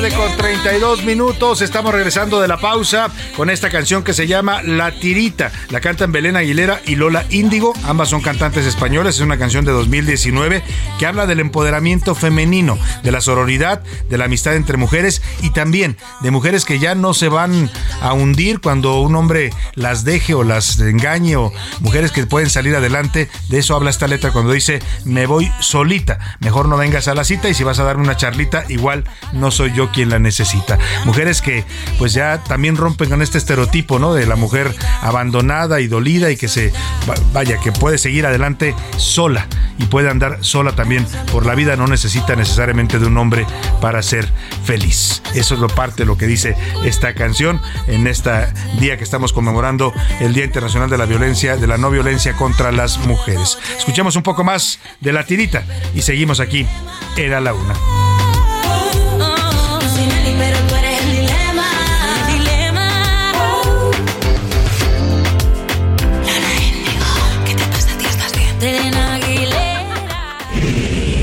A la Una con Salvador García Soto. El ojo público. En A la Una tenemos la visión de los temas que te interesan en voz de personajes de la academia, la política y la sociedad. Hoy escuchamos a Melisa Moreno. En Melisa lo explica todo. El ojo público. Luego de una edición virtual en 2020 y otra presencial pero reducida en 2022, este año la Feria Internacional del Libro de Guadalajara regresará con la fuerza y el ímpetu que la han caracterizado en 36 años de existencia, para reafirmar su papel como el encuentro literario, editorial y cultural más importante del mundo en lengua española, tanto para los lectores que pueblan sus pasillos y salones, como para la industria que la ha convertido en la gran cita para los negocios editoriales en Iberoamérica. El programa contempla actividades literarias, académicas, de divulgación científica, artísticas, profesionales, infantiles y juveniles, además de la presencia de Sharjah y la cultura árabe como invitados de honor. El programa literario contempla la participación de más de 600 escritores de 45 países y 18 lenguas distintas en programas que atienden diversas regiones y corrientes, así como géneros, y entre quienes destacan grandes figuras de la literatura contemporánea, como la reciente ganadora del Premio Planeta Luz Gabás, así como los españoles María Dueñas, Marian Rojas y Enrique Rojas, Rosa Montero, Elvira Sastre, María Uruña, Manuel Vilas, Miguel Bosé y Laya Aguilar. Y desde distintos puntos de América Latina acudirán Leonardo Padura, Gioconda Belli, Florencia Bonelli, Paulina Flores, Florencia Freijo, Mayra Santos Febres, Florencia Echeves, Juan Diego Gómez, José Adiac. Y a ellos sumarán los autores mexicanos que en esta cita son multitud y entre quienes destacan Elena Poniatowska, Benito Taibo, Gonzalo Celorio, Mónica Lavín, Antonio Ortuño, Paco Ignacio Taibo II, Pedro Ángel Palou, Jorge Cepeda Patterson, Trino, Alberto Villarreal, Claudia Ramírez, Macario Esquetino, Héctor de Mauleón, Aura García Junco, por mencionar solo algunos, con más de 3.000 actividades para un público estimado en 800.000 personas. Todo esto en Expo Guadalajara. Para saber todo acerca de los autores, exposiciones, presentaciones, etc., solamente tienen que entrar a fil.com.mx. Salvador, esto es todo por hoy. Yo soy Melisa Moreno y me pueden encontrar en arroba melisototota. Nos escuchamos la siguiente. A la una, con Salvador García Soto. Oiga, qué comentario de Melisa. Melisa lo explica todo, se llama su sección en este en el ojo público y nos explicó a detalle lo que va a haber en esta Feria Internacional del Libro de Guadalajara que comienza mañana. Nos decía los nombres de los autores. Oiga, vienen grandes escritores de la lengua española, Rosa Montero, María Dueñas, los mexicanos Elena Poniatowska, Paco Ignacio Taibo, gente que va a estar dando conferencias, pláticas, que convive con sus lectores, con el público. Es de verdad un ambiente maravilloso. Usted no ha tenido oportunidad de ver una Feria Internacional del Libro, des el tiempo Créame que vale la pena. Es entrar en un mundo no solo de libros, en un mundo de, de, fiesta, de cultura, con grandes personalidades, deambulando por los pasillos. Ahí puede ver usted a literatos, a, artistas, a gente de todo el mundo. Esta Feria Internacional del Libro eh, va a tener eh, como dedicatoria especial la cultura árabe. El país invitado es Sharjah de los Emiratos Árabes Unidos. Pero escuchemos esto y ahora le voy a dar más información de esta Feria Internacional del Libro. Hay un momento del año donde no solo eres lector, compras muchos más libros de los que puedes leer. Poesía, novela, cocina, manuales. Eres mucho más que musical. Vas a nueve espectáculos seguidos durante nueve días. Rock, salsa, flamenco, jazz, conciertos, árabe. Si tienes dudas o comentarios, se los haces directamente a tu autor favorito. En el quinto párrafo de la página 356, haces una referencia a la etapa de tu vida en la cual te convertiste en experto de Sharia y la cultura árabe. ¿Sabías que Sharia es la capital cultural del mundo árabe? Cambiaste tu punto de reunión con los amigos de siempre y con los que ves cada año. ¿Y qué onda? ¿Ya vieron el stand de cómics? Está increíble. Yo me compré como... Ponte en modo Phil. Feria Internacional de Libro de Guadalajara. Del 26 de noviembre al 4 de diciembre, en Expo Guadalajara. Sharia, invitado de honor. Pues ahí está la información que usted necesita. Hay una página, por supuesto, de la fila. Ahora nos la va a dar José Luis Sánchez para que usted busque, si le interesa en particular algún autor, qué día va a estar dando su conferencia, qué día va a estar en la fila. Oiga, son 800 mil personas las que se esperan. De ese tamaño es este evento. Y 3 mil, tres mil eventos distintos. No solo son libros, le decía. Hay conciertos. Hay conciertos de rock, de jazz, de, va a haber de música árabe porque es el país invitado. Va a haber eh, también eh, eh, conferencias, disertaciones firmas de libros, ahí puede usted ir a saludar a su autor favorito. Hay una serie de eventos culturales en torno a la FIL. Guadalajara se vuelve una fiesta, para que me entienda. Eh, los que hemos estado ahí, eh, la verdad sabemos que la ciudad se transforma en una fiesta. Todo el mundo está metido en la FIL, pero además hay, hay hay bailes, hay cócteles, hay una serie de eventos a los que se puede acudir y que de verdad hacen de este un ambiente maravilloso. ¿Dónde puede la gente buscar más información de la FIL ya de manera detallada, José Luis Sánchez, si quieren acudir al, en específico a algún evento o algún día? El sitio Salvador es www.fil.com.mx y ahí viene todo. Prácticamente pueden encontrar las actividades, los premios, los, Los- incluso hasta los- dónde se pueden hospedar. También hay Ahí- ahí información para el hospedaje, especial, ¿no? Exactamente. Cuánto cuesta, etcétera, precios. Y bueno, pues Guadalajara no está tan lejos, es cinco horas de aquí en carro eh, o en avión, pues son 41 horas y una hora y una hora y 10 más o menos para eh, Guadalajara. Así es que si tiene chance y puede hacerlo, dése una vuelta. Créame, que es toda una experiencia acudir a la, FIL, eh, la Feria Internacional del Libro de Guadalajara. El país invitado, Sar- Sariyá, es eh, de los Emiratos Árabes Unidos, 2.000 expositores, 47 países, en fin. Le doy todo este contexto. Se inaugura mañana, mañana sábado 26 de noviembre a las 11 de la mañana en el auditorio Juan Rulfo de la Expo Guadalajara. Eh, para ir, a la inauguración sí hay que tener invitación. La inaugura el rector de la UDG, Ricardo Villanueva, y representantes del gobierno de Sariyá, este eh, país invitado de los Emiratos Árabes Unidos. Eh, le decía todo este contexto porque, pues, a pesar de que este es el evento más importante que tiene seguramente el Estado de Jalisco en, en materia cultural, incluso comercial, porque la derrama que deja la FIL es millonaria. Llega gente de todo el mundo a Guadalajara, por supuesto también de toda la República, para participar en esta feria. Pues el gobernador, el gobernador de Jalisco, Enrique Alfaro, dijo que no va a acudir a la feria. Y no va a ir, no porque no le guste, sino porque, pues, tiene pleito casado con Raúl Padilla, el presidente del patronato de la FIL y con el rector de la Universidad de Guadalajara, el señor Ricardo Villanueva. A pesar de que es el gobernador del estado, debe de estar ahí. Creo que es un deber más que un querer, pero él dice que no va a acudir. Escuchemos por qué lo dijo. El mensaje de nosotros es muy sencillo, la decisión que hemos tomado es, este año no va nadie del gobierno de Jalisco a este evento, ni representante. Como entiendo que también se está procesando en otros poderes, eh, habría que preguntarle a ellos, al Poder Judicial, al Poder Legislativo, habría que preguntarle al gobierno federal si van a enviar representante, porque en todas, en todos los poderes constitucionales lo único que tenemos es ofensas, mentiras y son ataques. Señor Alfaro, hay cosas que ameritan dejar al lado los pleitos. Y yo creo que la FIL es un evento de ese tamaño como para que usted hiciera un lado el pleito y en su carácter de gobernador institucional acudiera a inaugurar la feria. Porque la invitación se la deben haber hecho. Es un berrinche esto y es, es inmadurez. ¿Qué, qué inmaduros son nuestros políticos, ¿eh? O sea, puede ir y actuar profesionalmente como gobernador, ¿no? Saludar al rector, saludar y dejar su pleito a un lado. Después seguirán peleando. Pero pues, una tregua no es tan difícil, ¿no? Sobre todo cuando se es gobernador de un estado. Pero bueno, así, así piensa y así actúa el señor Alfaro, que se ha caracterizado por su carácter tan irascible, tan autoritario también, y lamentablemente eso pues le afecta y le resta puntos. Alguna vez se dijo que quería ser aspirante presidencial, yo cada vez lo veo más lejano de esos sueños guajiros.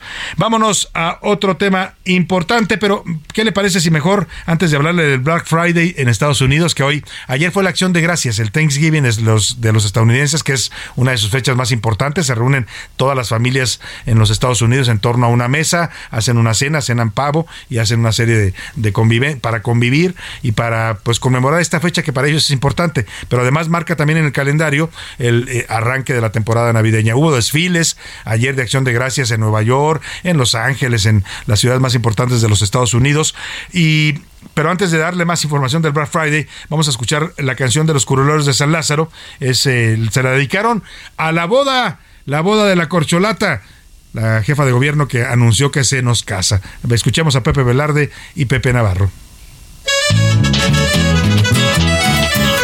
La boda nos anunciaban a todos los electores, la boda nos anunciaban a todos los electores, estaban acaparando toditos los reflectores y los otros candidatos estaban red de muy notes, estaban red de muy notes con ojos de tecolote. Se casa la corcholata. ¿Y dónde será la boda? Tiene que estar medio chafa, le puede costar la champa que se case en el iPad. Estaban en su campaña diciendo es que no levanta. Estaban en su campaña diciendo es que no levanta. Digamos que se nos casa con un amor de la infancia. Digamos que es buena gente porque está enamorada. Si surgen inconvenientes, gritamos que se nos casa. Se casa la corcholata. ¿Dónde será la boda? Tiene que estar medio chafa, le puede costar la chamba. Que se case en el iPad, no debe de estar lujosa. Eso a su patrón le choca y luego me la regañan y luego pague la boda. Oiga, qué buena canción de los curuleros de San Lázaro. Se agarraron esta de la boda del Huitlacoche, creo que se llama. La canta por ahí, si no me equivoco, Karim León. Hicieron esta versión de la boda de la corcholata, muy buena de verdad, ¿eh? sobre la boda que anunció la jefa de gobierno Claudia Sheinbaum. Ahora sí, vamos a hablar del Black Friday. Es un día de ofertas en los Estados Unidos, mm, más o menos como el Buen Fin, pero en serio. ¿no? Porque el buen fin eh, ya está tomando fuerza, lleva ya varios años en México, pero todavía le falta. Eh, el buen fin es una imitación del Black Friday, ¿no? Así lo, lo pensaron los eh, comerciantes y empresarios y el gobierno en México para tratar de estimular el consumo, aumentar las ventas en esta temporada navideña. La verdad es que pues todavía les falta para llegar al Black Friday. Allá Allá son ofertas, mire, usted puede encontrar una computadora, un refrigerador al 70%, 80% de descuento, de ese tamaño. ¿eh? Por eso pasa lo que le voy a poner, que son estas escenas en que la gente está esperando en la noche, en la madrugada, en cuanto abren las tiendas y entran como en estampida humana para tratar de a, pues, obtener los mejores descuentos, porque los productos se agotan, vuelan, ¿eh? porque son ofertas tan buenas que se van en, en, cuestión de minutos. Por eso pasa esto que le voy a poner. Es, un, el momento en el que arrancó este Black Friday de este 2022, esta madrugada.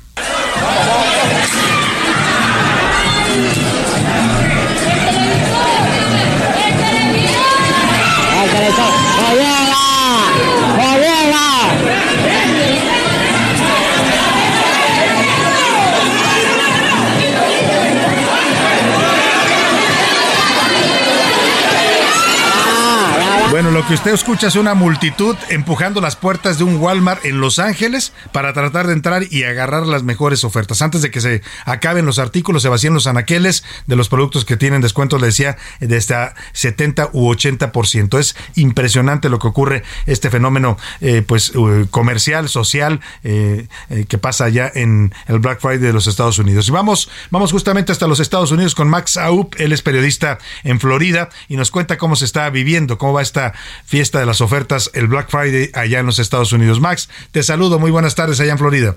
Hola Salvador, ¿qué tal? Qué gusto saludarte. Sí, efectivamente, bueno, este viernes negro, este Black Friday, que se sucede todos los años después de la cena del Día de Acción de Gracias, pues marca prácticamente el inicio de las compras y de la temporada navideña. Casi todas las tiendas pues ofrecen rebajas, pagos especiales, productos de regalo, en fin, hay mucho de dónde elegir y si bien es cierto que son millones de personas las que se han visto ya en las tiendas de todo el país, también hay que subrayar que no es tan fuerte la respuesta este año como lo era incluso el año pasado, que todavía estábamos en pandemia y algunos se atrevieron a salir cuidando las medidas que en aquella época existían y que hoy por supuesto ni existen ni se respetan en caso de que hubieran. Pero bueno, a donde quiero llegar es que eh, estamos afrontando todavía la sombra del COVID-19 y por el otro lado un, un gran monstruo, otro monstruo que es la inflación, una inflación terrible en los Estados Unidos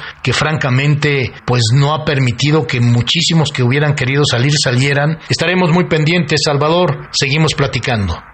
Muchas gracias, Max Aú. Pues sí, un, Black Friday particular, como pasó también acá en México. ¿eh? Ya hay reportes que dicen que debido al, pues, a, a la situación también de, de, inflación que está viviendo el país y a la economía que no está en su mejor momento, las compras en este Black Friday pudieron haber sido menores, o sea que no se pueda igualar a otros años porque la gente pues se fue con mucha más reserva, con más cautela a la hora de comprar. Oiga, ayer se hizo un anuncio bastante triste, lamentable para todos los que nos gusta el cine México. México es un país con una tradición cinematográfica pues de mucho tiempo, de mucha calidad. Hemos dado al mundo grandes directores, grandes eh, películas, hemos eh, dando grandes fotógrafos, guionistas, o sea, la historia del cine mexicano es una historia apasionante y, ayer se hace esta noticia que, que duele porque por primera vez en su historia de existencia los premios Ariel, que es el premio que integra la Academia de Cinematografía, de las Artes Cinematográficas en México, México no va a poder ser entregado. ¿Sabe por qué? Porque no hay recursos. No tienen presupuesto esta academia y entonces pues no van a poder hacer esta fiesta del cine mexicano que son la entrega de los premios Ariel. Es tan fuerte la crisis que está viviendo el cine derivado de las políticas eh, presupuestales de este gobierno, del gobierno de la 4T, que recortó fideicomisos, fondos, los eliminó eh, para, dijeron ellos, reasignarlos de manera distinta, pero quién sabe a dónde los reasignaron porque pues los cineastas están quejándose de que hay una crisis fuerte en el financiamiento público al cine mexicano. Incluso Guillermo del Toro ayer habló del tema se emitió este tuit que le voy a leer, que habla del tamaño de lo que ha destruido el gobierno de López Obrador en materia de los avances que se tenían en el cine mexicano. Dice, la sistemática destrucción del cine mexicano y sus instituciones, lo que llevó décadas construidas, ha sido brutal. Sobrevivimos al sexenio de López Portillo, pero esto no tiene precedentes. O sea, en la óptica de un director como Guillermo del Toro, reconocido a nivel internacional, es más grave lo que estamos viendo ahora en el gobierno de López Obrador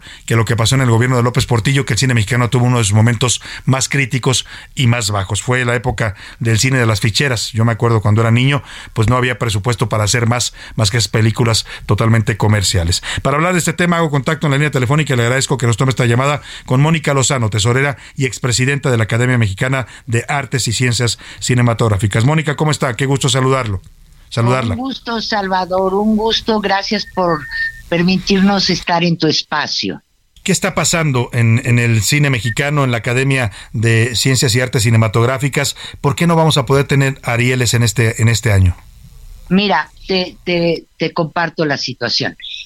Eh, la Academia de Cine, año con año, eh, había venido recibiendo eh, apoyos del Estado a través del presupuesto de egresos de la Federación. Uh -huh. A partir de esta administración, estos apoyos se han venido disminuyendo y efectivamente coincide con una pandemia y con una situación muy delicada este, en el país.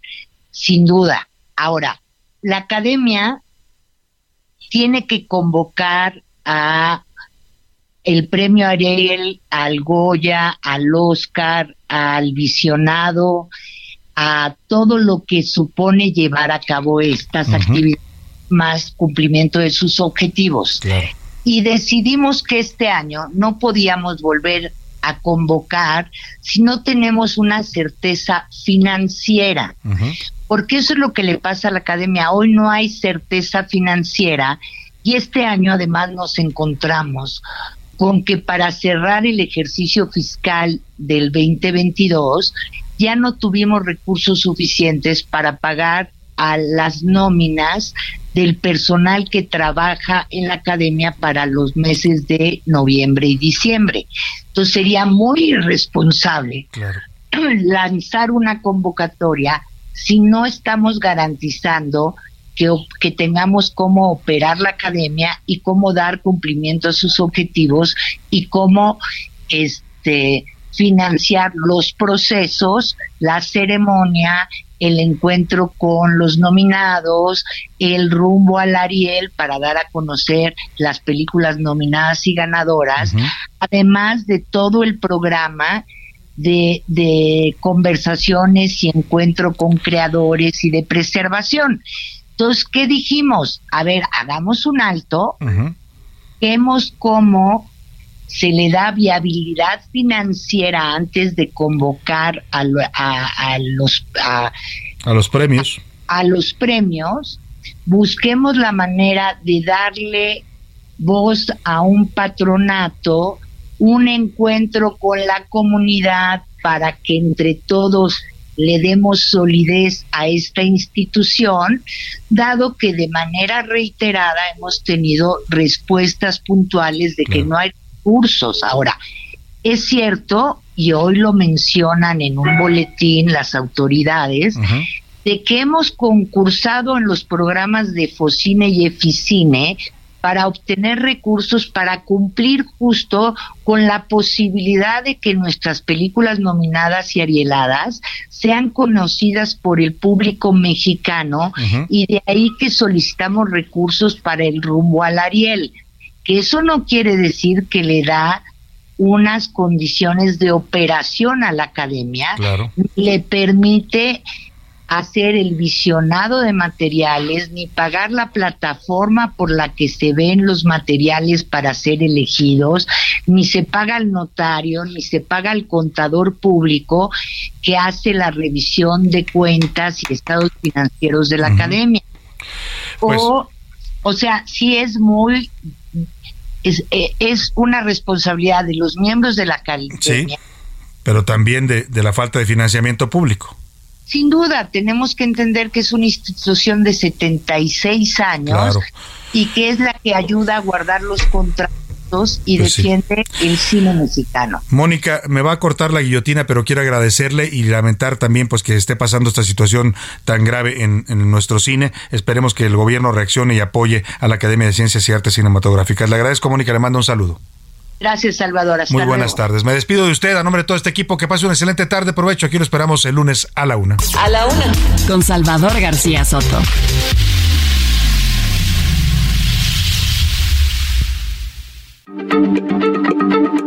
Heraldo Radio, la H se lee, se comparte, se ve y ahora también se escucha.